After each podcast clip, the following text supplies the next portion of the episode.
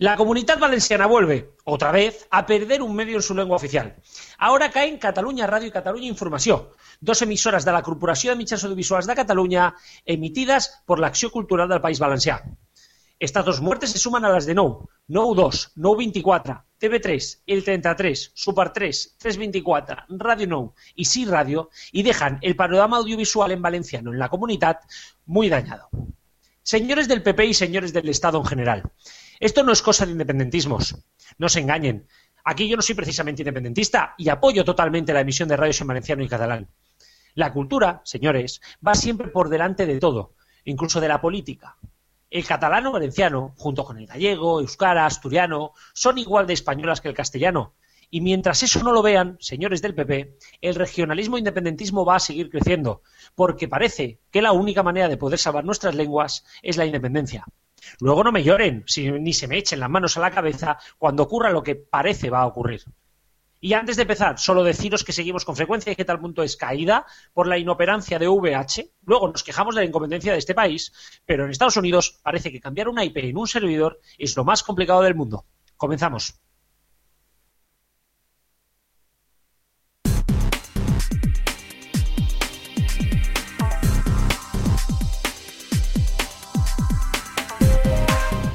Pues sí, señores, pasan tres minutos de las 8 de la tarde. Hoy es miércoles 22 de enero y este es el programa número 16 de F de Radio. Un programa que yo creo que va a ser magnífico, pero mejor no adelantemos acontecimientos.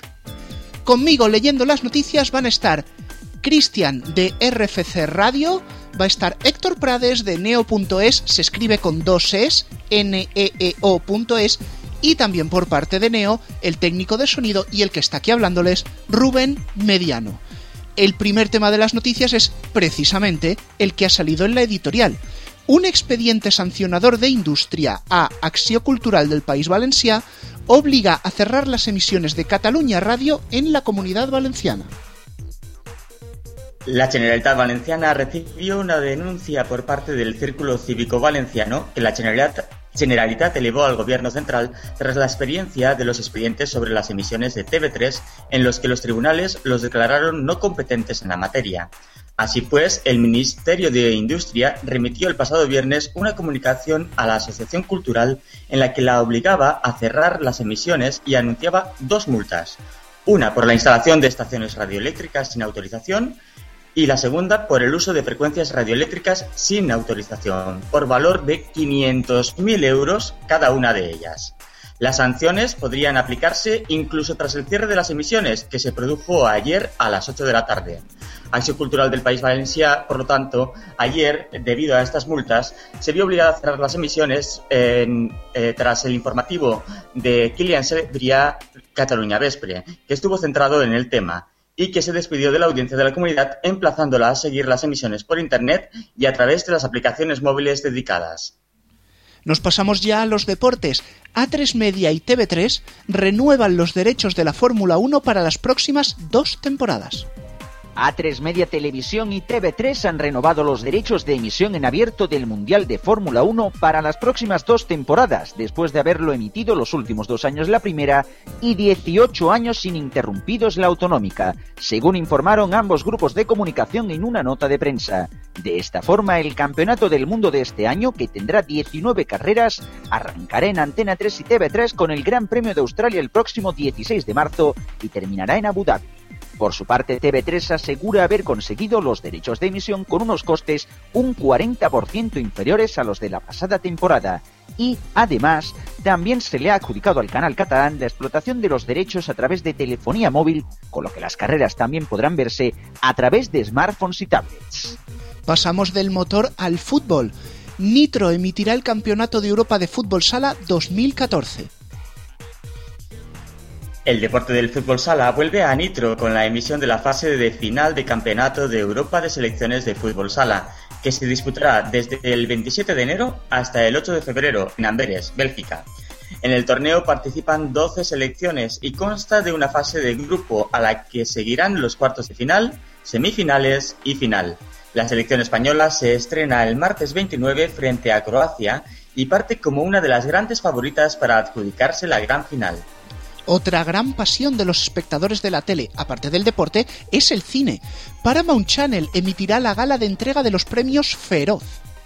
El canal de cine en abierto de Viacom emitirá el próximo lunes 27 la primera edición de los Premios Feroz, organizados por la Asociación de Informadores Cinematográficos de España.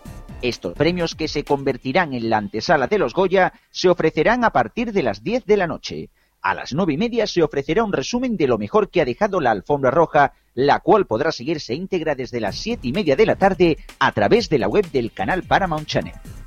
Ruth Lorenzo, Jorge González, Brenquet Cais, La Dama y Raúl participarán en la preselección de televisión española para Eurovisión.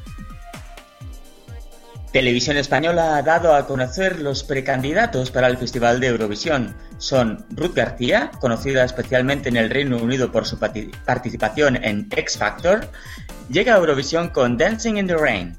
El segundo candidato es Raúl, que se dio a conocer hace algo más de 10 años con el tema Sueño en tu boca y que ya estuvo en una preselección anterior. Ahora se presenta con Seguir sin ti. La dama llega a la preselección con el tema Estrella Fugaz. También participó en anteriores preselecciones. Jorge González, famoso por su participación en La Voz, presenta Aunque se acabe el mundo. Y por último, Brequet con la canción Más. La selección llegará a una gala en febrero. El voto será al 50% entre el público y el jurado. Bueno, ya veremos si no se lía otra como la de Rodolfo Chiquilicuatre. Mientras tanto, 13TV prepara un programa de sucesos y crónica social para la franja del Late Night.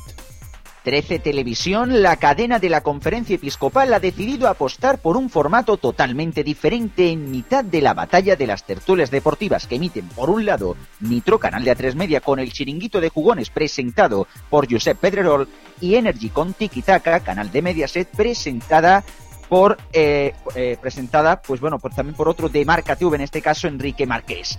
Este nuevo programa que llegará a la cadena en febrero estará conducido por una nueva presentadora de la que aún se desconoce su identidad. Su emisión está pensada para la madrugada, justo tras el Cascabel, el programa de política que presenta cada noche Antonio Jiménez. El espacio que prepara 13TV contará, además, con tres expertos en la materia. Uno de ellos era el periodista Paco Pérez Avellán, rostro conocido por los espectadores del canal, ya que también es habitual de otros programas de la casa. Y volvemos a los deportes, pero en este caso de una manera mucho más corporativa. Tomad nota, porque esto puede traer mucha, mucha cola. Discovery se hace con el 51% de Eurosport. La cesión de TFA a Discovery llega tras un acuerdo inicial firmado entre ambos grupos en diciembre de 2012 y adelanta en un año el plazo en el que estaba previsto que el grupo estadounidense se convirtiera en el accionista de referencia de la cadena dedicada al deporte. TFA se reserva el derecho de vender el 49% del canal de Eurosport que aún posee a partir de 2015, según agregó el grupo galo en un comunicado. El acuerdo valora el negocio de Eurosport en 902 millones de euros, tras deducir los 85 millones que corresponden a la actividad de la cadena en Francia, que seguirá controlando TF1. El máximo responsable del canal galo, Nons Paolini, destacó que el grupo estadounidense dispone de una situación ideal para continuar desarrollando Eurosport y reforzando su valor. Cerramos con una noticia también de televisión de pago, aunque en este caso un perfil mucho más técnico. Orange Televisión inicia las pruebas, repito, son pruebas, con tecnología 4K. Orange TV ya ha iniciado las primeras pruebas internas, o sea, que las van a ver ellos, con tecnología 4K, tal y como se desveló en la conferencia sobre la plataforma en la Universidad de Granada, en la cual Neo estuvo allí presente en directo. Durante la presentación se habló de aspectos técnicos de la nueva Orange TV, de cómo surgió la idea de relanzar el servicio, y además se ofrecieron algunos datos muy interesantes en lo que respecta a la televisión de pago en España. De este modo se informó que aquí es uno de los países de la Unión Europea con menos penetración de este mercado, solo un 24%. Hay otros países que llegan a triplicar este dato, por ejemplo en Polonia la cosa se va bastante de vareta. La televisión en 4K y los contenidos en ultra alta definición estuvieron presentes durante la ponencia de David Martín, quien desveló que ya se está trabajando en este campo para poder ofrecer contenidos 4K en la televisión de Orange. De hecho, desveló que dentro de dos años la gente querrá 4K, por eso estamos creando dispositivos que sean fácilmente modificables. Fin de la cita. Se refiere a las pruebas con las que pretenden optimizar los algoritmos de compresión de emisión en streaming para ofrecer televisión en Ultra HD. Se busca que sea a corto medio plazo. Eso sí, hay un pequeño problema. La televisión 4K de Orange solo será accesible para los clientes de fibra, ya que se necesita un ancho de banda, cuidado que voy, superior a 24 megas, y eso para un canal solo. Tela. Bueno, vámonos ya con la entrevista, porque hoy vamos a poner el dedo directamente donde empezábamos este programa, el cierre de Cataluña Radio y Cataluña Información en la Comunidad Valenciana.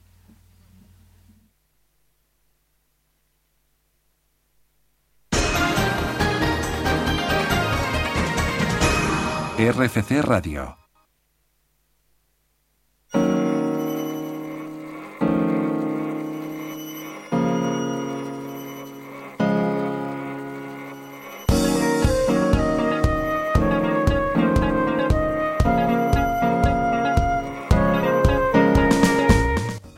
Bueno, y lo prometido es deuda. Vamos ya a hablar directamente con uno de los implicados en todo, en todo suceso del cierre de Cataluña Radio en Valencia. Seguimos aquí con Héctor y con Rubén.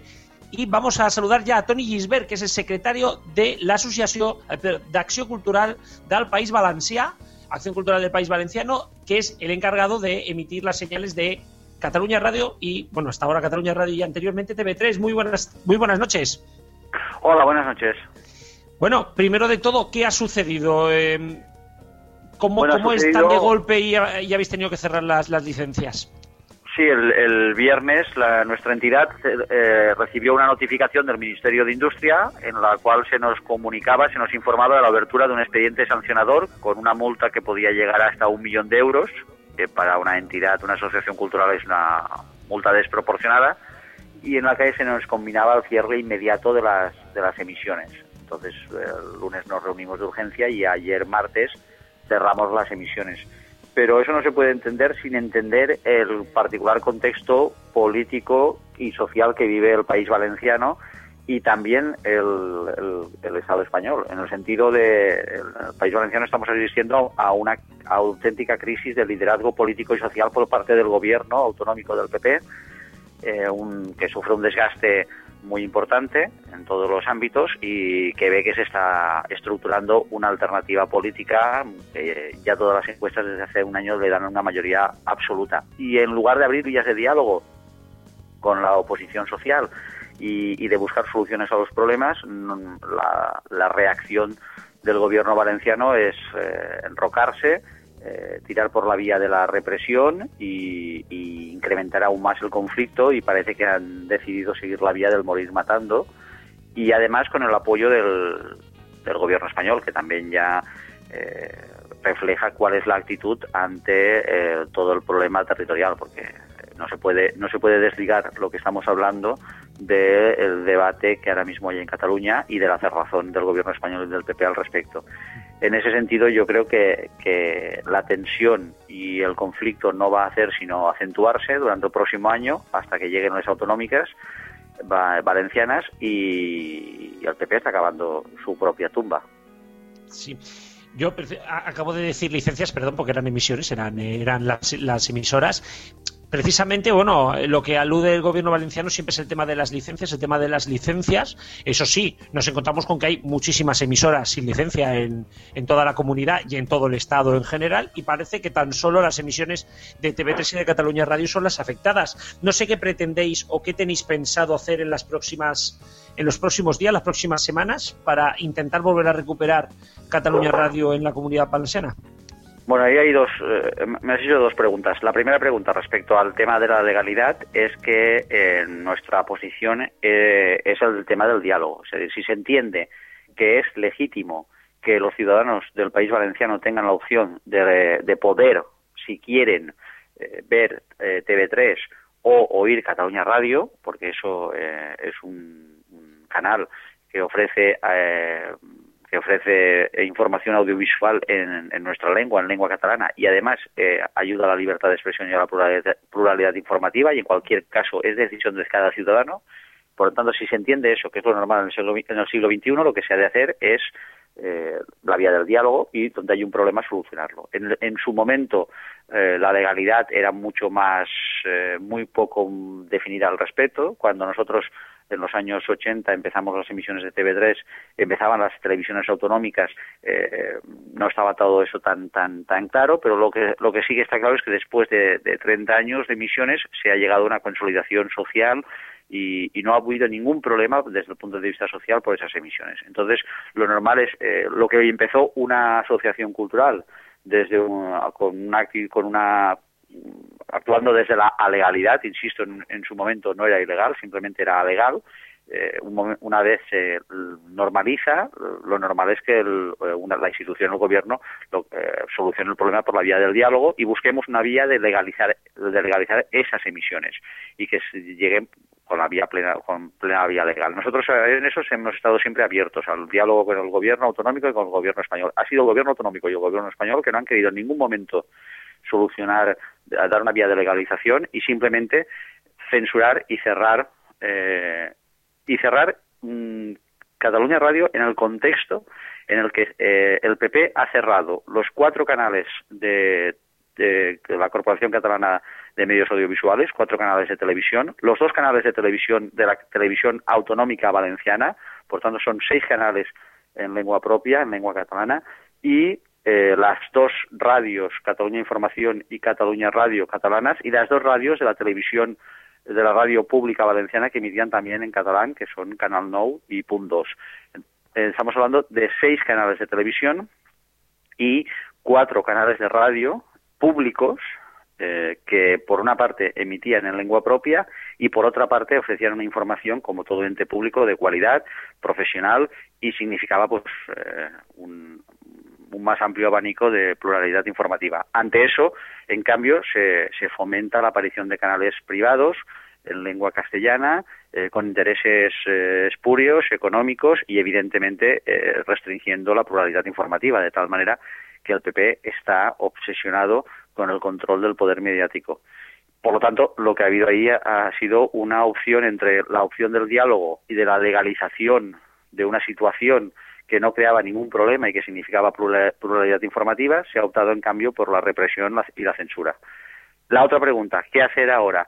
Lo primero, eh, por responsabilidad de la entidad, teníamos que cerrar las emisiones y aún así eh, tendremos que eh, ver cómo queda el expediente sancionador, porque aún puede caernos una multa. Por tanto, teníamos, éramos, estábamos obligados a cerrar, pero lo que está cada vez más claro es que la única posibilidad en el país valenciano es que haya un cambio social y político en las próximas elecciones autonómicas, porque no hay no hay ninguna voluntad de diálogo por parte del gobierno actual y, y no hay, por tanto, ninguna vía, digamos, de solución. Frente a eso, mm, bueno, nosotros confiamos en, nuestra gente, cada vez está emergiendo una mayoría alternativa cada vez más consolidada, cada vez más clara, que desde hace más de un año todas las encuestas apuntan en ese sentido, y por lo tanto, si, si el PP prefiere morir matando, eh, bueno, pues, pues en, en el pecado de la soberbia y del autoritarismo llevará su propia penitencia, porque lo previsible es que en año, en año y medio eh, el PP pueda perder el gobierno autonómico, pueda, por tanto, fuera del poder, eh, sufrir un conflicto interno muy serio y puede haber eh, en el País Valenciano una mayoría política alternativa que planteará cambios sustanciales, eh, no, no solo en el sentido de la gestión, para poner fin a la corrupción y al autoritarismo, sino en el sentido de la financiación.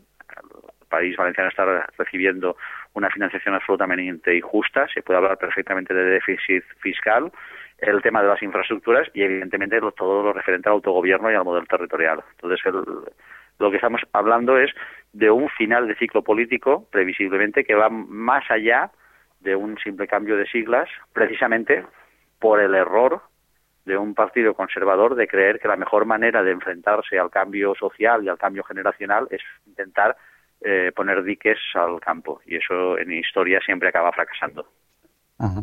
Tony, una pregunta. Eh, si un ciudadano de la comunidad valenciana quiere acceder a información en, en su lengua propia, eh, ¿qué, ¿qué opciones tiene en este momento desde la comunidad valenciana? Ahora mm, ninguna, excepto, excepto emisoras de radio o televisión de ámbito local.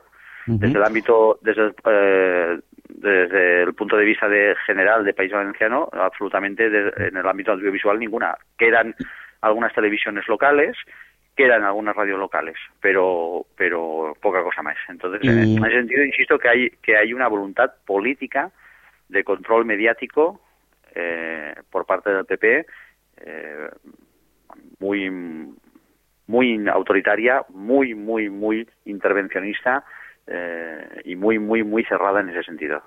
Y en cuanto a medios escritos, ¿cuál es la oferta que existe en estos momentos? Hay algo más, hay algo más, eh, pero también poco. Lo que pasa es que eh, tiene un impacto relativo. en el siglo XXI el impacto de masas son los medios audiovisuales.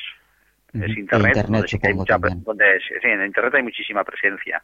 Eh, entre otras cosas porque el Internet tiene la, la virtud de no depender del filtro del autoritarismo de, de una institución que utiliza una mayoría absoluta para imponer y hacer lecturas muy autoritarias, pero el, impacto de masas hoy en día es evidente que es la radio y sobre todo la televisión y es donde se juega de una parte el futuro de una lengua, tener acceso a esos medios de masas y, y de otra parte todo lo que hace referencia a pluralidad informativa y a libertad de expresión. Sin, sin, sin un acceso de una lengua y de todas las opciones políticas con igualdad de, en igualdad de condiciones a, a, los medios audiovisuales, es evidente que se está coartando de una parte eh, el respeto a una identidad y a una, y a una lengua y a una cultura y de otra parte la libertad de expresión. ¿Y en la asociación nos habéis planteado eh, presentaros a concurso de FM para de esa forma obtener alguna licencia, aunque sea difícil, aunque entendemos que es difícil que, os la diesen. No, nosotros, nosotros no, no, no, no, porque nosotros, nosotros somos una asociación cultural, no somos una, una empresa que se dedique a eso. Lo que nosotros hicimos fue, en, pues, en los años de la transición, como tantas otras asociaciones culturales, cubrir determinados campos que en aquel, o determinadas iniciativas que en ese momento no cubrían las instituciones y lo normal es que esa, esa situación se, hiciese, se fuese normalizando en la medida en que fueren eh, esas iniciativas fuesen, fuesen, siendo legales o asumidas por la institución o legalizadas.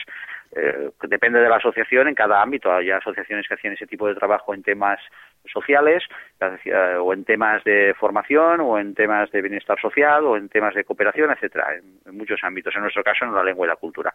Lo lógico no es que una asociación cultural pase ella a producir o a convertirse en empresa que se dedica a eso, sino que lo lógico sería que esas emisiones hubiesen sido legalizadas, porque además hablamos de una televisión pública, se hubiese buscado una vía de legalización y hubiesen pasado a ser incluso emitidas y, distribuidas por la red, digamos, institucional de, de, la, de la misma de Generalitat Valenciana o de Canal No o la que fuese. Eh, eso entiendo que ha sido lo normal, porque, insisto, no estamos hablando de emisiones de radio y televisión pública, autonómicas pero públicas, no y por tanto sin ningún tipo de interés o condición de negocio o de interés privado.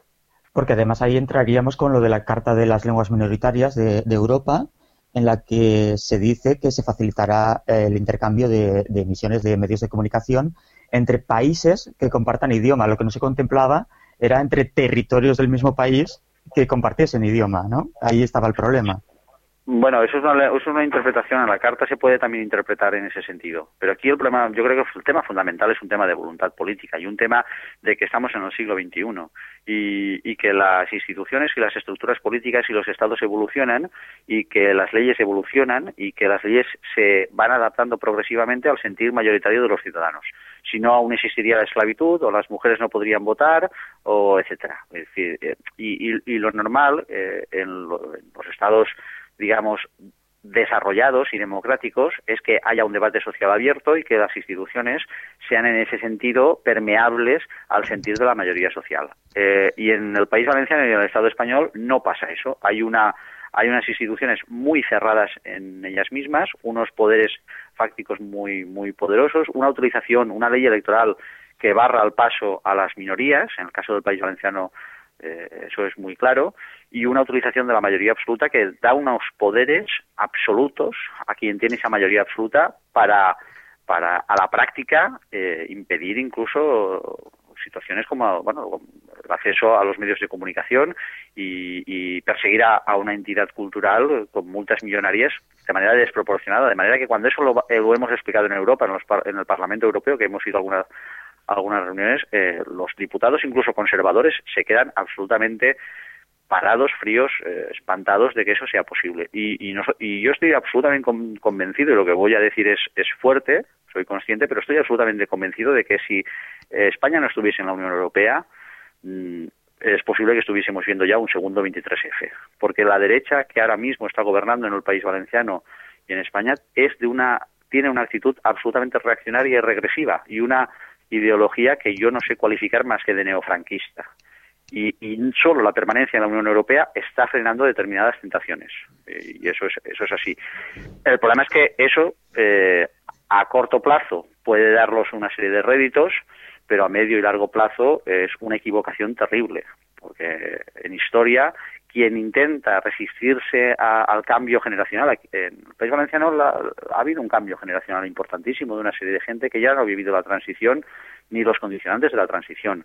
Aparte, ha habido una serie de cambios en el sentido económico y, en el sentido de lo que hace referencia a las infraestructuras. Una serie de, del mundo, todo el mundo empresarial y económico se ha movido de posiciones políticas eh, que tenían hace 20 años a, otras posiciones de mayor reivindicación en el sentido de las infraestructuras. Se está planteando el debate de la, de la financiación y del modelo territorial.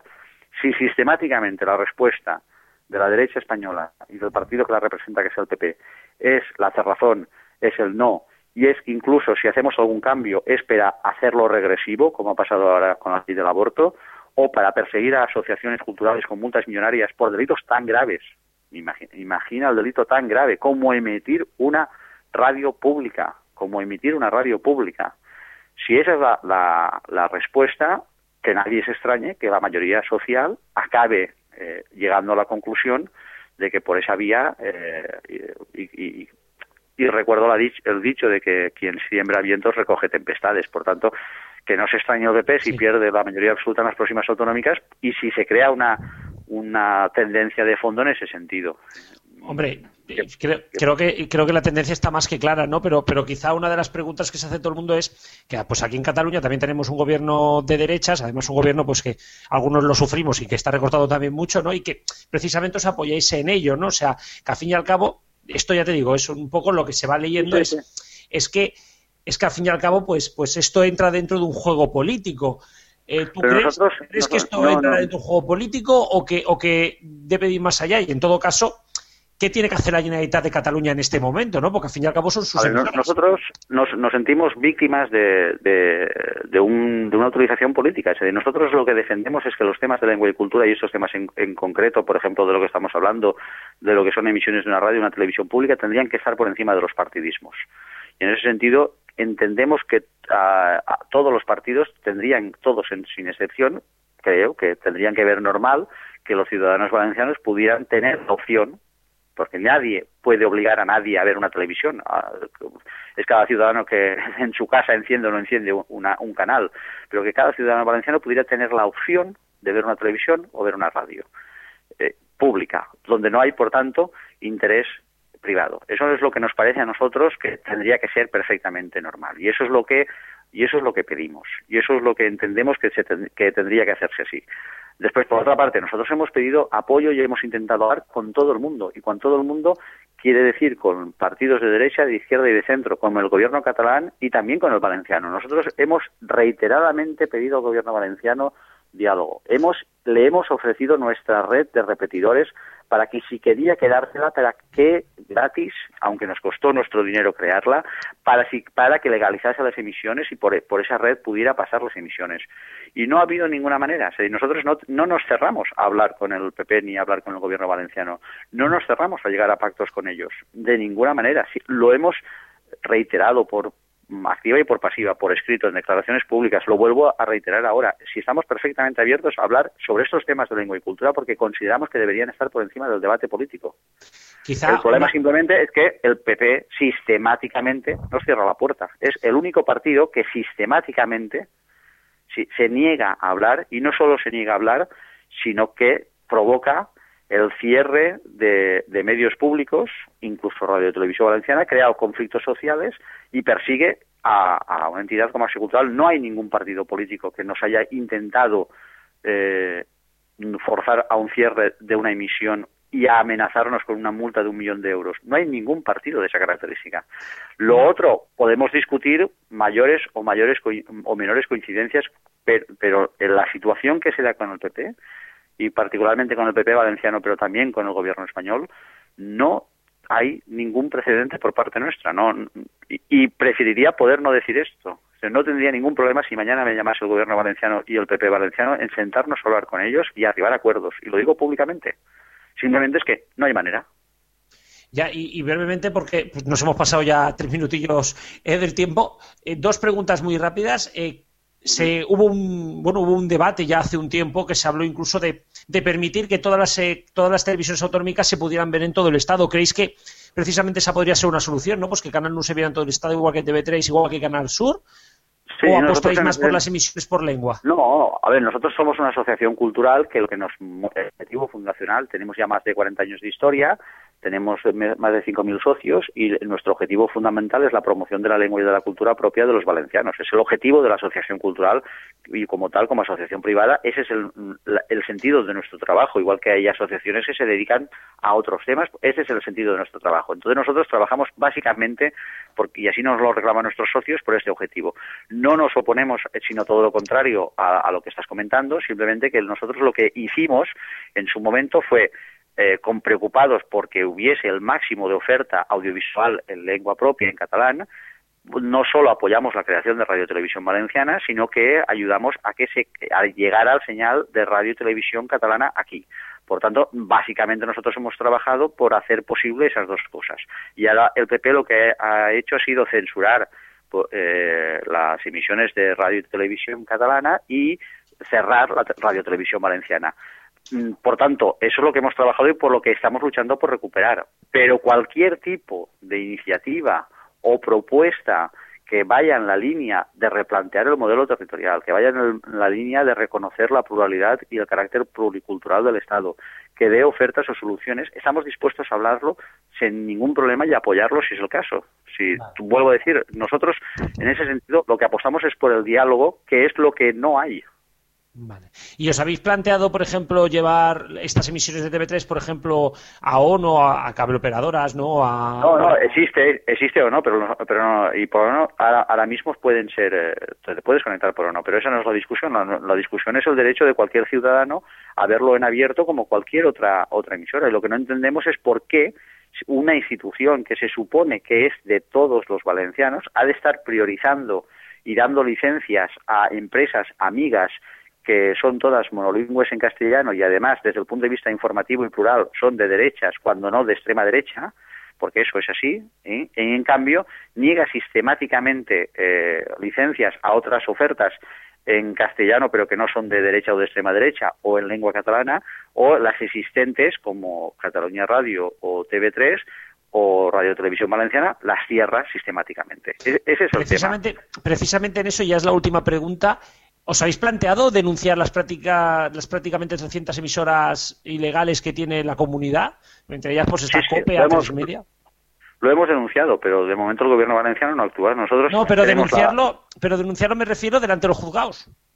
También lo hemos denunciado. El problema es la lentitud también en ese sentido de la justicia. Nosotros lo que nos hemos planteado es que llegado a este punto habla de un cambio eh, de mayoría social y política. Es la única posibilidad de que se replanteen las cosas, porque eh, está bien, a ver, de denunciar, pero, pero no, no, lo que no podemos aceptar es que se considere normal que un partido, eh, que sea posible que en el Estado español la utilización de la mayoría absoluta permita este tipo de despropósitos y este tipo de autoritarismos. Eso se ha de cambiar. Esas reglas del juego se han de cambiar para que nadie pueda permitir y, haya necesariamente un respeto a la pluralidad de, de opiniones y a la libertad de información y a la pluralidad informativa. Eh, eso, eso de cambiar. Y eso pasa necesariamente por un, por un cambio de reglas, y ese cambio de reglas, como no quieren ser dialogadas, habrán de, ser, habrán de pasar por un cambio de mayoría social y política. Y me remito otra vez al tema de, del aborto, de la, de la ley del aborto. Es decir, mientras gobierna el PP en el gobierno español, el, derecho al aborto será un derecho recortado e interpretado de manera absolutamente restrictiva. Eso es así, porque no hay eh, voluntad de diálogo, sino no es solo una voluntad autoritaria de imponer un proyecto político muy reaccionario. Entonces, sí, nos hemos planteado ese tipo de cosas, pero llega un momento que que ese no es el tema, que el tema no es estar sistemáticamente sometidos a persecuciones, autoritarismos y eh, mm, mm, resignarnos a simplemente poder mm, denunciar ante la justicia, que, otra parte la justicia española es lentísima y te puede dar la razón cuando ya hace ya años que eres un cadáver. Esa no es la cuestión. La cuestión es que eh, el Estado español ha de comenzar a, a, ser una democracia moderna, una democracia como las que pasan en Europa, ha de tener unos mínimos eh, más allá de esa pátina eh, formal que tiene. Y si no es así, pues algunos nos, comenzaremos a plantear que, este modelo no, no, nos sirve ni nos, ni nos hace sentir a gusto ni cómodos y, por tanto habremos de plantearnos que, si esto no es reformable, no sé que, cómo pretenden que nos sintamos cómodos si no hay esa mínima eh, voluntad de diálogo y esa mínima voluntad de respeto a la pluralidad. Perfecto, pues eh, Tony Gisbert, creo que todo ha quedado más claro que el agua, ¿no? Muchísimas gracias. Y bueno, pues que las próximas semanas seguro que serán cruciales y nada, mucha suerte en vuestro, en vuestro cometido. Muy bien, gracias a vosotros por vuestro interés. Un abrazo. Un abrazo.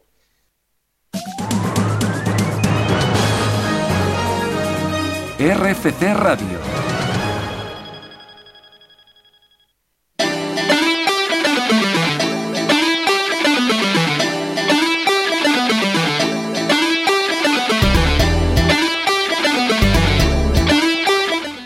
Pues bien, momento de analizar la actualidad, momento de ponernos a diseccionar todas esas noticias que antes hemos mencionado. Estamos ya en el tiempo de la tertulia. Además de Cristian y además de Héctor, nos acompaña directamente desde Cartagena Alfonso. Buenas noches. Buenas noches. Bien, el primer tema de hoy para la tertulia es prácticamente obligado. Acabamos de escuchar la entrevista, larga, densa, con muchos titulares que podrían sacarse de ella se ha cerrado Cataluña Radio y Cataluña Información en la comunidad valenciana. Y creo que la primera persona que tendría que hablar de esto, por motivos más que obvios, es Héctor Prades. Héctor, ¿cómo has visto todo este tema de la entrevista? ¿Cómo ves el tema de Cataluña Radio? Eh, todo este tema de los medios en valenciano en general.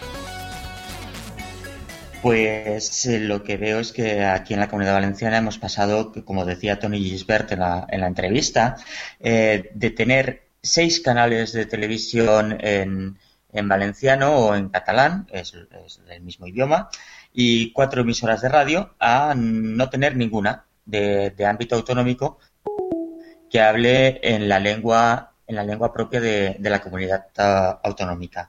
Entonces, eh, es curioso que esto se produzca también en estos momentos. Eh, hace dos años ya perdimos los canales de TV3. En noviembre, en noviembre se produjo el cierre de Canal No, que nosotros lo vivimos aquí prácticamente en directo a través de Twitter y estábamos comentándolo eh, a través de los móviles y todo esto. Y, este, este martes, pues el, cierre de las emisiones de Cataluña Radio y de Cataluña Información.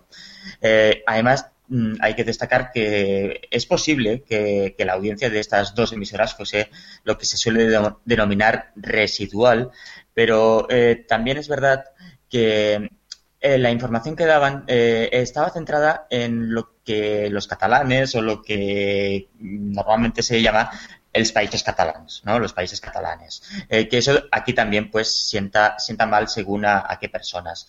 Y era una información, es una información la que se da en Cataluña Radio y en Cataluña Información que se centra en todo el territorio, no solo en Barcelona, no solo en Girona, no solo en Tarragona, no solo en Lleida, sino que hablan de las Baleares, hablan de Castellón, hablan de Valencia, hablan de Alicante. O sea, es una eh, información que, que es vamos, plural, eh, que se habla de todo. Y, ahora, pues, nos quedamos una vez más sin esa voz que nos trae las noticias de, lo que nos rodea, de lo que tenemos alrededor, de, lo más cercano, y, nos quedamos con la visión que se da desde Madrid de los hechos que aquí pasan y cuando quieren explicarlos. Yo creo que se ha creado un problema de donde no lo hay. En el sentido de que efectivamente mm, el número de oyentes de Cataluña Radio en la comunidad valenciana no era muy alto. Más bien todo lo contrario, como hoy reflejaba Radio Chip en su, en su blog. Pero precisamente por ello, mm, crear mm, esta, esta noticia, crear esta incomodidad de muchos ciudadanos valencianos, que de pronto han descubierto un problema donde no lo había, pues me parece una cosa un poco absurda por parte de la Generalitat Valenciana y del, Gobierno Nacional. Yo sí creo, efectivamente, como ha dicho Héctor, que los valencianos, aunque no sean medios muy seguidos, pues deben tener un medio mm, que les informe en su, en su propia lengua o en su propio dialecto. Y ahora mismo, como estaba diciendo el secretario de ACPV, realmente se han quedado en poco tiempo si los medios que hablan en bueno si los medios públicos que hablan en valenciano y si los medios públicos que hablan en catalán solo les quedan unos pocos medios privados y realmente yo creo que es un servicio que sí deberían tener en la comunidad valenciana Hombre, desde luego sí que estoy de acuerdo, bastante de acuerdo con lo que con lo que se, con lo que comentáis. Al fin y al cabo, yo creo que es evidente que a pesar de que mm, de que realmente es un servicio público lo que se ofrece, ¿no? Con esto de emitir Cataluña Radio y las emisiones de la radio, de la radio de la comunidad catalana, de la Generalitat y demás, pues sí que es verdad que luego a la hora de la verdad no se refleja tampoco en unos datos de audiencia excesivamente altos. Y es que al fin y al cabo también es verdad que mm, no son demasiados, no creo yo que sean demasiados los que a lo mejor sigan mm, atentamente este, esta, vamos, esta, la programación de la, de la radio catalana. Sí que es verdad también, por otro lado, a pesar de que no lo siga mucha gente, que, hombre, que desde luego ha sido un poco una jutillada, ¿no? Lo que ha hecho el gobierno valenciano de cerrar una radio que, en principio, no molestaba mucho. Digo en principio, porque, bueno, luego ya empieza el tema político y demás, y, bueno, no quiere supongo que no querrá el Partido Popular perder a sus fieles votantes y que sus, votantes y, en general la ciudadanía entera pues se acabe enterando de, cosas que hacen avergonzar yo creo que con, con bastante vehemencia y con bueno con bastante mm, eh, con bastante lógica a la comunidad valenciana bueno, vamos a cambiar de tema, nos vamos a un plano mucho menos político. Vamos a hablar de un rumor que lleva unos cuantos días recorriendo las redes sociales y también las webs del sector es sobre Mediaset. La cosa trataría de que las 7 y 9 intercambiarían sus contenidos. Sabemos que la 9 ha sido un intento fallido en toda regla por parte de Mediaset para intentar restar audiencia a Nova. Ahora mismo la están rellenando a base de maratones de series propias, un canal prácticamente a coste cero. Y el plan sería las telenovelas, contenidos femeninos, pero sobre todo, insisto, telenovelas, pasarían a las 7, que dejaría de emitir programas de humor, realities, series, etc. Todos esos contenidos se irían a 9. Actualmente, y con los datos de Share en la mano, las 7 se está moviendo en el entorno del 1%, 1,3%. Sin embargo, 9 suda tinta china para llegar al medio punto. No sé qué opinas sobre esto, Cristian. Hombre, pues sí, yo creo que yo creo que sería una decisión errada por parte de Mediaset el coger y hacer ese cambio de, de roles en los canales de la 7 y la 9. Principalmente porque la 9 ya está asociada para la mayoría de la gente a canal de refritos, a canal que, que importa bastante poco a la ciudadanía, importa bastante poco a la gente, ¿no? A, los espectadores, al target objetivo de dicha cadena. Y por otro lado, la 7 sí que es verdad que es una cadena de televisión que se asocia pues a, a, refritos, pero no refritos en plan de 15 años, sino a refritos en plan de, bueno, pues mira, el último programa de Callejeros, el último programa de, de Sálvame o cualquier cosa de estas, que yo que sé, que quizás sí que es verdad que le da más audiencia a lo mejor que el emitir por enésima vez la repetición de Hospital Central. Yo creo que es un, lo vuelvo a decir, es una estrategia fallida si llega a hacerse realidad y creo que lo que tendría que hacer eh, Mediaset es apostar por un producto diferenciador y no por más de lo mismo, que al fin y al cabo ya empieza a oler un poco a naftalina esta TDT que algunos nos intentaban vender hace unos cuantos años como la panacea. Mm, diestro siempre con sus opiniones contundentes. Eh, pues quería decir que un poco lo que hablábamos ayer a micrófono cerrado entre nosotros. la 7 funciona más o menos bien con la repetición de programas y yo creo que incluso es un contenido que, que puede estar bien para la gente que se ha perdido el primer contenido. Y hay que recordar que no todo el mundo, a pesar de lo que creamos, se mete en internet a ver los programas. Y la 9 simplemente se sacó como un relleno, así que si funciona mejor o peor, pues a Telecinco parece que por lo menos hasta ahora le daba un poco igual. Sin embargo, con este cambio que plantean, mm, es un poco fastidiar las dos cadenas. La gente está acostumbrada a no poner la 9 y yo creo que el tema de las telenovelas, mm, mejor dicho, la, gente ya tiene, está acostumbrada a ver las repeticiones en la 7 y yo creo que la 9 no va a chutar en ese tema. Y por otro lado, no sé yo si el, eh, la 7 con el cambio de emitir telenovelas va a funcionar. Es verdad que no va a funcionar bien, pero también es verdad que la Sexta 2 ya lo intentó en su momento y no tuvo ningún éxito.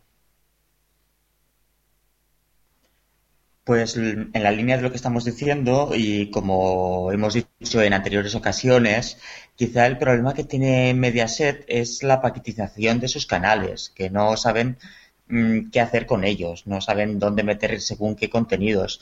Al contrario de lo que hace A3 Media, que lo, tiene bastante claro, tiene los eh, canales muy bien segmentados, sabe lo que quiere poner en cada uno de ellos y no mezcla contenidos. Por ejemplo, eh, sería muy extraño que en A3 Media eh, se viese, por ejemplo, un contenido en Nitro y al cabo de dos horas o incluso al mismo tiempo o incluso al mismo tiempo en Nova o, en Neox o sea que ahí existe un problema eh, sobre todo cuando en, Mediaset en sus canales vemos a veces que por ejemplo la serie Hospital Central se emite al mismo tiempo eh, en dos canales diferentes entonces es, los criterios de programación no están claros, no están definidos y no están bien segmentados. Entonces, yo creo que Telecinco una vez más, debería replantearse eh, sus canales, eh, hacer borrón y cuenta nueva, sentarse, coger bolígrafo, una hoja en blanco y decir, Telecinco, quiero que sea esto, cuatro, quiero que sea esto. Y así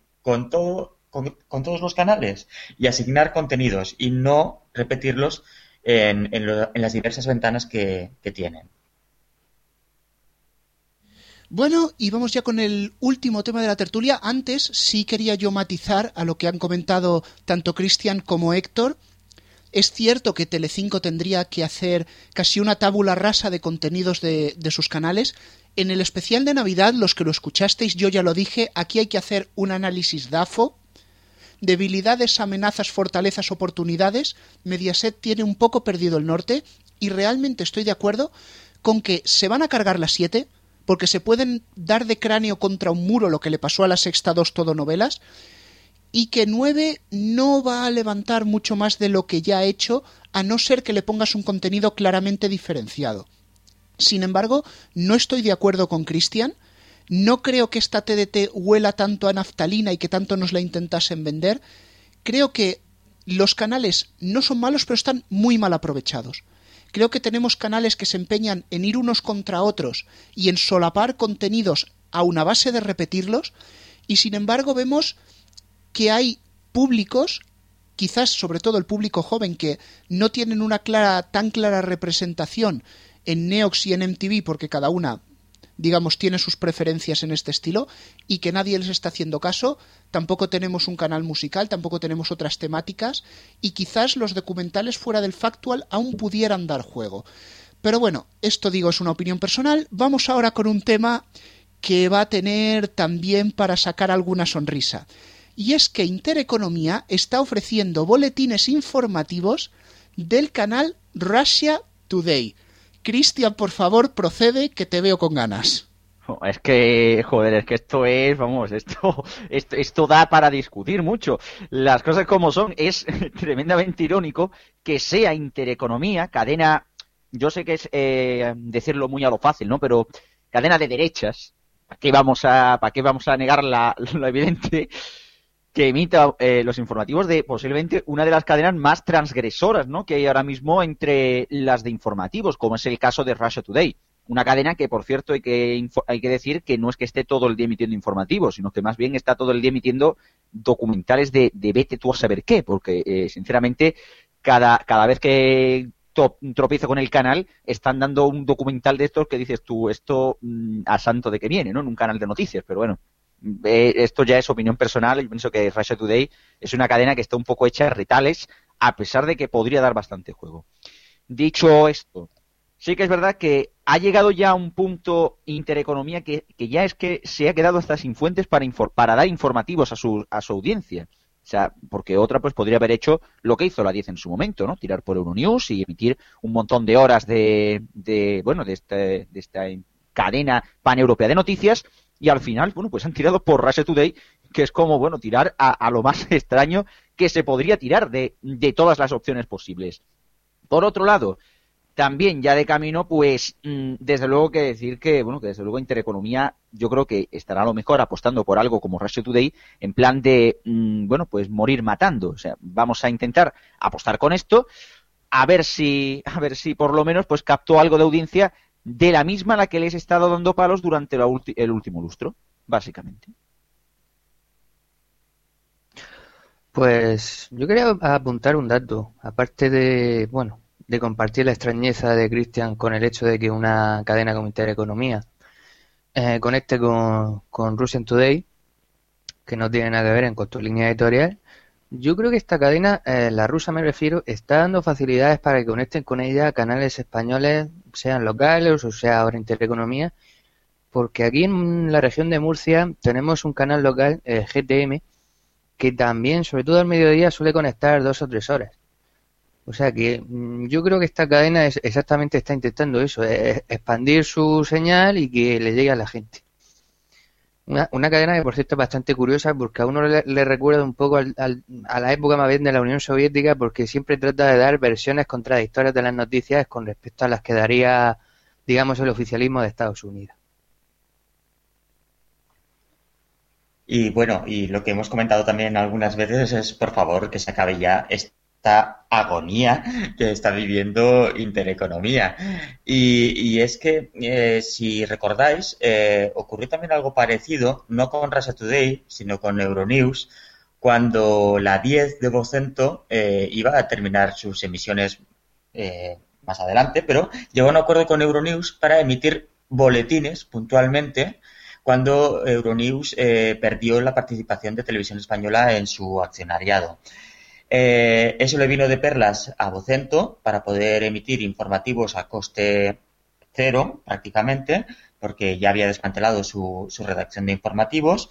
Y parece que, Intereconomía está haciendo lo mismo. Eh, no tiene informativos propios, eh, la plantilla que se ocupaba de ellos ya no está en la cadena y entonces pues se ve que han decidido optar por ofrecer la señal de otro canal que se la habrán ofrecido a lo mejor gratuitamente y así tener noticias. Y les da igual eh, el ideario de esas noticias porque es un canal extranjero y a lo mejor no se mete con, con la política española tanto, ¿no? O sea que igual, igual viene por ahí los tiros. Y nada, y quizá es ya uno de los coletazos finales de Intereconomía que, que sí, venimos anunciándolo desde hace mucho tiempo, que va a cerrar las emisiones y no las cierra. Y ahí está. Pero quizá Quizá sea uno de los últimos coleteos. Bueno, un pequeño apunte antes de cerrar la tertulia. Nos lo pasa nuestro compañero Palaciego, que enseguida vendrá con el sonido histórico, pero bueno. Radio Inter también está conectando algunas horas con Radio China Internacional en español y han quitado el programa Los Últimos de Filipinas.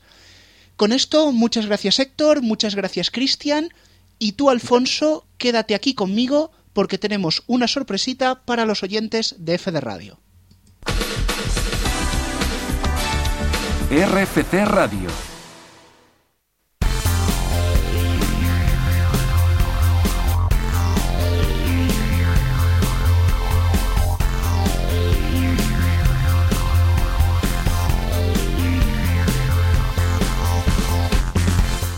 Comenzamos esta nueva sección en la que destacaremos las retransmisiones de televisión más importantes en el ámbito deportivo. En resumen, que éramos pocos y parió una abuela. Sí, sí, una nueva sección. En primer lugar, debemos apuntar dos grandes citas que tendrán lugar el viernes. Muy prontito, a las 9 y media de la mañana, se disputará un nuevo clásico del tenis.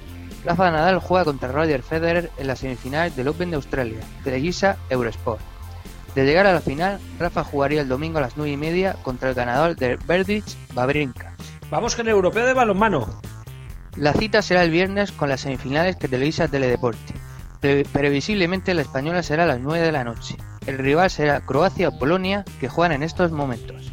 La final sería el domingo a las 5 y media. En caso de perder, el tercer y cuarto puesto se juega a las 3 de la tarde. Liga Española. Repasemos los partidos que disputan los tres primeros. El Real Madrid recibe al Granada el sábado a las 4 de la tarde, televisado por Canal Plus Liga y Gol Televisión. Y el domingo el Atlético de Madrid visita el campo del Rayo Vallecano a las 7 de la tarde, televisado por estos mismos canales. Y justo después, el partido del Plus, que esta semana es el Barcelona-Málaga. Y cerramos con las ligas internacionales. La Premier League descansa este fin de semana porque hay Copa, pero no se podrá ver en España, porque ningún canal lo televisa. La liga regresa el martes 28. Por el contrario, vuelve la Bundesliga después del parón invernal. El líder destacado, el Bayern de Múnich, juega el viernes a las 8 y media contra el Borussia Mönchengladbach. Televisa Canal Plus Fútbol.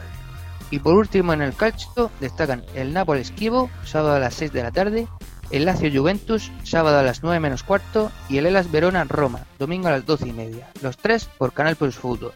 Más información en la agenda de frecuenciaquital.es, siempre y cuando nos deje VH. Gracias, Alfonso. Hasta la semana que viene. Adiós.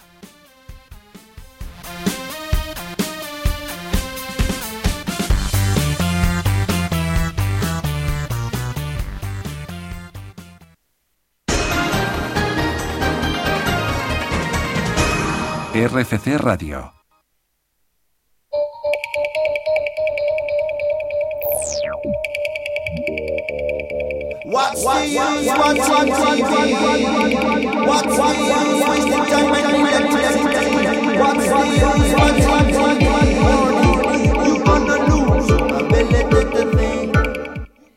Saludamos ya a nuestro confidente, al señor P. Punto, que nos va a traer toda la información de lo que está sucediendo en torno a la Fórmula 1, que no sé si os habéis dado cuenta, sobre todo en los foros, que parece que, que- que es el apocalipsis. Así que nada, vamos a saludarlo ya, señor P. Punto. Muy buenas noches.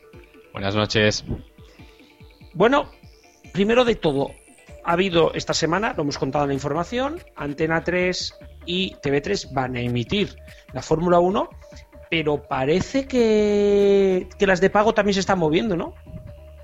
Pues sí, porque parece ser, según mis fuentes, que está habiendo negociaciones entre la FIA, MediaPro y Prisa y Telefónica. O sea, sé que Canal Plus y Movistar Imagenio, Movistar TV ahora, perdón, quieren emitir la Fórmula 1. Exactamente. Está habiendo negociaciones por diferentes motivos o emisiones de la Fórmula 1. Eh, vamos a hacer, o sea, podría, ¿se pone en peligro la emisión de, de la Fórmula 1 en abierto? En abierto no, pero podría haber una fórmula que fuera mixta, por decirlo así, y se emitiera en pago y en abierto. O sea, pero lo veríamos simultáneo. Sí, sí. De acuerdo. Y bueno, eh, en este momento, ¿quién tiene más posibilidades de emitirlo? ¿Canal Plus o Movistar? Pues está la cosa, está la carrera igualada. Podría llevárselo tanto Canal Plus como Movistar, o incluso no se descarta que se la lleve las dos. Anda, estilo la Champions, ¿no? Por lo que veo, ¿qué pasaría? ¿Sería un acuerdo o alguna cosa? Sí, un acuerdo de ese tipo. Y bueno, esto tendría consecuencias, sobre todo para MediaPro, Antena 3 y TV3, que pagarían bastante menos por no tener la exclusividad de la emisión de la Fórmula 1. Claro, porque habría que, que entender que, claro, si MediaPro compra unos derechos para, que, para venderlos ellos, si hay una venta más, MediaPro pagará mucho menos, también es de suponer. Habrá que llegar a algún acuerdo con MediaPro. Pero me han llegado rumores de que a lo mejor las negociaciones telefónica, prisa, no son solamente por la Fórmula 1, ¿no? Pues sí, sí, va mucho más allá. Pero si me permitís, de esto hablaremos y continuaremos informando en próximas ediciones. Pues señor P. Punto, muchísimas gracias, nos vemos la semana que viene. Siempre y cuando la semana actualidad que- nos lo permita. Hasta la semana que viene. Adiós.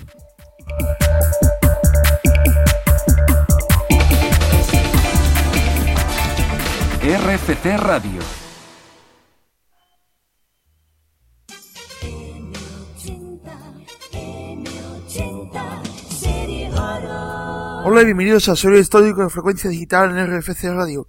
Para Ciego y Denis Recuerdo esta semana vamos a dedicar el sonido a una emisora que el pasado 18 de enero hizo 21 años con nosotros, y no es otra sino M80 Radio, la unión de dos emisoras tras la fusión de Antena 3, Radio y Prisa, la fusión de Radio Minuto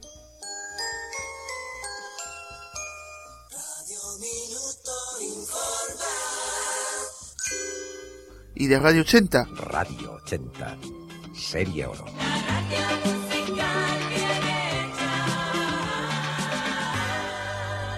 Y el 18 de enero de 1993, como indicamos, se unieron las emisoras y comenzaron con M80 Radio, donde en este corte podemos oír el momento exacto del cambio. 20 segundos. Os vamos a recordar cómo va a sonar esto a partir de ya mismo. M80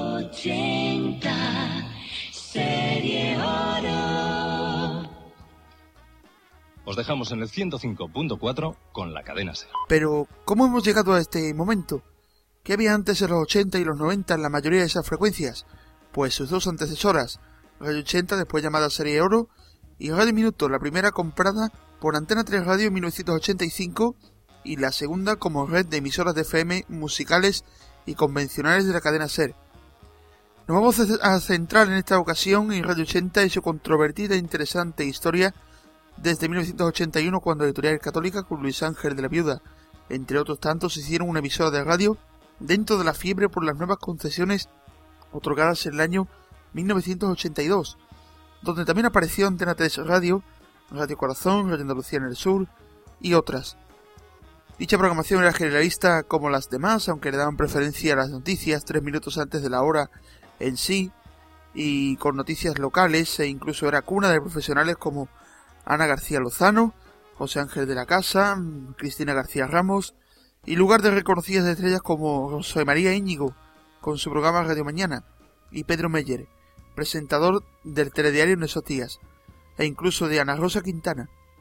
Sin embargo, no duró mucho tiempo debido a la tan temida saturación del espectro generalista en la oferta radiofónica y fue puesta en venta en 1984, llegando a poder sido comprada por Cadena Ser, pero finalmente fue Martín Ferrand quien, bajo su grupo Antena 3 Radio, adquirió la emisora y la rebautizó como Radio 80 Serie Oro, y bajo la batuta de entre otros José Jesús Hermida y José Ramón Pardo, una lista de mil canciones de los 50, 60 y 70 seleccionadas cuidadosamente e incluso sacando para los trabajadores el libro con la lista de canciones.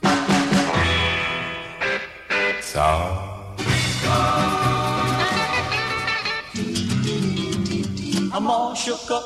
Tico, tico, tic. Bring it on. Love me. It won't be long. Oh, ¿qué será, qué será? Wake up on the party.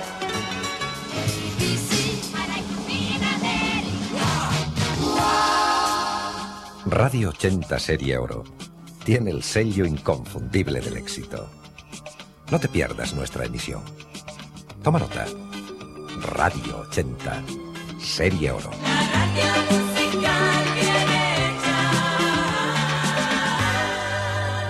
voz corporativa principal sería Primitivo Rojas, también en su día la de Antena 3 Radio, y posteriormente en programas como El Precio Justo o en Cadena Ser, donde hizo de voz corporativa, aparte de publicidad. La emisora llegó a tener 16 frecuencias repartidas por toda España, una cantidad muy pequeña comparada con otras emisoras de su época. Ya dijimos que algunas llegaron a tener el centenar en su día. También había espacios informativos como Crónica 80, Crónica 80.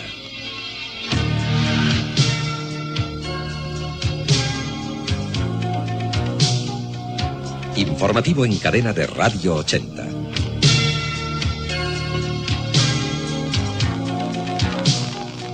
Dirige Consuelo Sánchez Vicente. al igual que La Matriz que tenía Crónica 3, y había mucha programación grabada en las viejas cintas Revox, aunque también había espacios en directo en radiofórmulas y publicidad local y nacional. E incluso en sus inicios hubo también un programa con música y noticias en inglés de 6 a 8 de la mañana. Todo esto duraría hasta enero de, de 1993 con la citada fusión con Radio Minuto.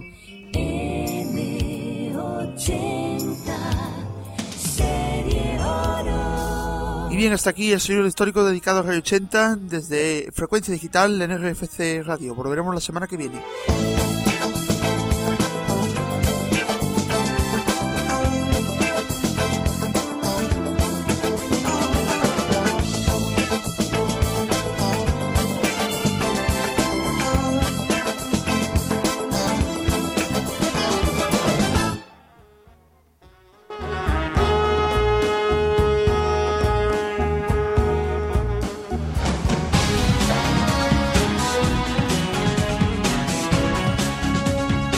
RFC Radio. Recupera la pasión por la radio.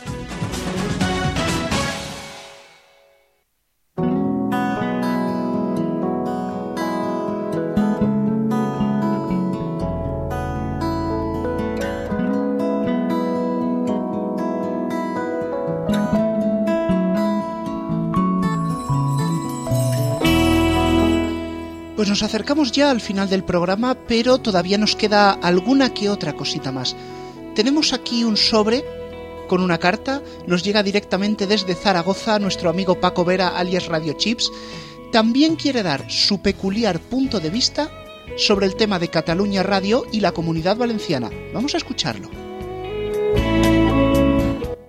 Hola Chiscu, hola Rubén. Ha cerrado Cataluña Radio en Valencia y habéis hablado de ello largo y tendido. Lo que pasa es que tengo tantas preguntas en la cabeza que tengo ganas de dejarlas en el aire y voy a dirigirlas a todos los que han pensado que este tema es un caso más de censura. Querida gente que le ha dado muchas vueltas a este tema. 1. Cataluña Radio en la comunidad valenciana tenía muy pocos oyentes. En una comunidad de 5 millones y pico de habitantes, pocos más de 10.000 eran los que la consumían habitualmente y solamente 2.000 escuchaban Cataluña Información según el último EGM. Estamos hablando de una cosa muy muy anecdótica. Pero dos, es cierto que con el cierre de Radio Nou, eh, la radio en catalán solamente se podía escuchar precisamente por Cataluña Radio, que además les sale gratis. Pero tres, no deja de ser cierto que es una radio de otra autonomía que se escucha una comunidad a la que no va dirigida. Comprendo a muchos valencianos que digan que no sé por qué tiene que parecer que son catalanes equivocados y que eh, les parezca un símbolo más de invasión pancatalanista e independentista, en un sitio en el que es claramente no independentista. La prohibición parte de un grupo valenciano y al final deberían ser los propios valencianos los que mostraran oposición a esta medida del cierre, pero tendría sentido que se quejase la gente siendo que es una emisora claramente minoritaria. Tengo la sensación de que esta medida escocido mucho más en Cataluña que en la comunidad valenciana. De hecho, es una noticia que ha tenido mucho más recorrido en los medios catalanes que en los valencianos. Termina pareciendo que estaban tan interesados los gobernantes catalanes en poner su pica en la Flandes valenciana como los del PP dispuestos a quitarles esa pica. Que se gasten el dinero los de la corporación catalana en preguntar a los valencianos si quieren recibir o no sus emisiones. No sé si nos llevaríamos una sorpresa, pero lo que está claro es que en Valencia, visto lo visto, esto es una noticia que a la gente normal le da bastante lo mismo. Bueno, quizás a la gente normal le dé un poco lo mismo, pero desde luego nuestros expertos no. Se acerca el final del programa y yo hay alguien con quien quiero hablar. Alfonso, enhorabuena por tu nueva sección La Agenda Deportiva. ¿Alfonso? Bueno, parece ser que tenemos un pequeño problema para hablar con Alfonso, no le funciona el micro. Espérate, Alfonso, espera, que tiro del cable. Ahora. ¿Se me escucha? Ahora sí, hay un cable flojo aquí en los estudios. Lo dicho, Vale. enhorabuena por la nueva sección de la agenda deportiva. Eh, pues gracias, espero que a la gente le guste. Y solo añadir sobre la sección que aparte de, por supuesto, poder seguir la, la, la información deportiva en la agenda deportiva de, de la página Frecuencia Digital, también la tuiteamos en arroba agenda FD. Pues muy bien. Chavales, hasta la próxima semana volveremos con más y a ser posible mejor. Recordad, toda la música que suena en este programa es Creative Commons, os la podéis bajar, os la podéis copiar, podéis pasársela a vuestros amigos, a vuestros enemigos incluso. Cuando tengamos el podcast colgado en iBox aparece ahí toda la lista de los temas que han sonado. Y bajo esta canción de cuna para Samuel del grupo toledano de Picnic, yo me despido hasta el próximo F de Radio. Nos vemos.